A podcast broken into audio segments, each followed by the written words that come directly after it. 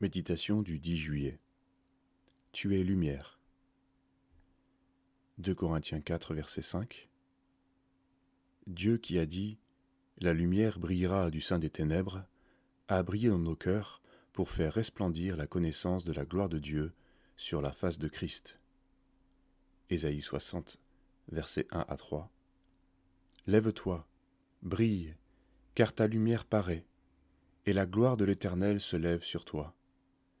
Car voici que les ténèbres couvrent la terre, et l'obscurité les peuples. Mais sur toi, l'Éternel se lève. Sur toi, sa gloire apparaît.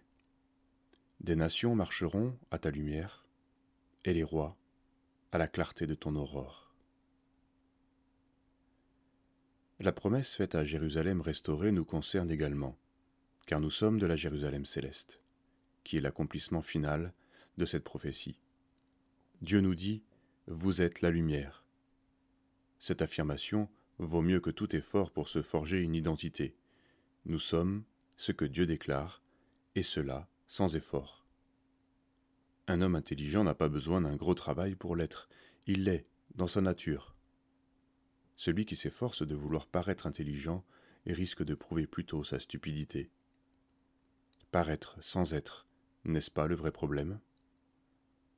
Il est vrai que nous craignons facilement la honte, le déshonneur ou le désaveu, surtout au moment d'accepter le chemin de la faiblesse que le Seigneur Jésus nous a montré. Christ a subi la mort des maudits, et les religieux pouvaient se dire Où est la gloire de Dieu? Jésus semblait plutôt être une lumière en décroissance jusqu'à l'extinction totale.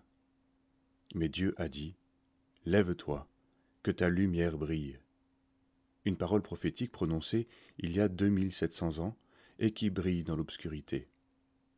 Christ est ressuscité. Il a été couvert d'une gloire encore supérieure à celle qu'il avait quittée.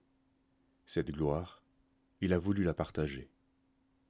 Alors nous pouvons nous inquiéter, comment les gens sauront-ils que je suis croyant? Et Jésus répond, L'œuvre de Dieu, c'est que vous croyez. Jean 6, verset 29. Croyants, soyons-le déjà.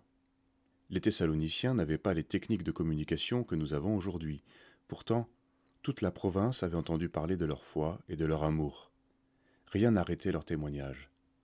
C'est une question d'identité. Pourquoi demander des preuves de ce que nous sommes alors que Dieu nous déclare lumière si nous avons cru en lui? Ou alors, nous ne croyons pas la parole.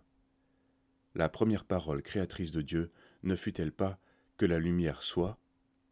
Par la parole, nous recevons l'identité de ce que nous sommes en Christ. Nos faiblesses ne terniront pas cette lumière si nous apprenons à nous détourner de nous-mêmes pour contempler la gloire de Dieu qui resplendit en Christ. Si nous acceptons d'être aveugles sur les autres lumières pour recevoir la vraie lumière, alors nous la verrons sur la face du Seigneur, et nous serons transformés à son image.